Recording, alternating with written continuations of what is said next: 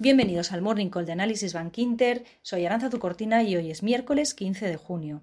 Ayer volvimos a vivir una sesión de risk-off más suave que la del lunes, con debilidad en las bolsas y también se mantuvo la tendencia al alza de las rentabilidades de los bonos en Europa y en Estados Unidos, donde además el diferencial entre el 2 y el 10 años sigue invertido.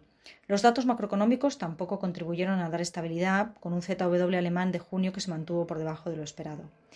Para la sesión de hoy, la gran protagonista era y es la Fed, que subirá tipos por tercera vez. Pero esta mañana nos sorprendíamos con el anuncio de un Consejo Extraordinario de Gobierno del BCE, en un contexto actual en el que estamos viendo subidas de rentabilidades y ampliación de los spreads de los periféricos. Habrá que ver cuál es el mensaje que da el BCE sobre esta situación actual. la Fed seguirá siendo, como decíamos, el gran protagonista del día con esa eh, tercera subida que la duda es si será de 50 o de 75 puntos básicos.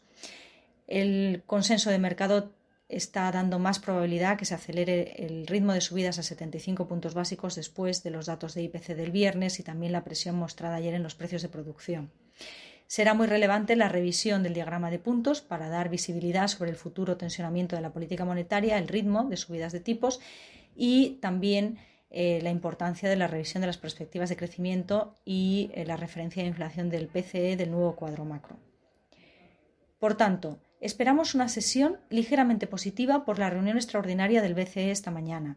Además, hemos tenido buenos datos esta madrugada en China, producción industrial, ventas minoristas de mayo, tasa de paro, un anuncio de compras por parte del Banco de Japón el jueves y el viernes al 0,25. Y todo ello a la espera de conocer la decisión y el mensaje de la Fed esta tarde. Pues muchas gracias y hasta mañana.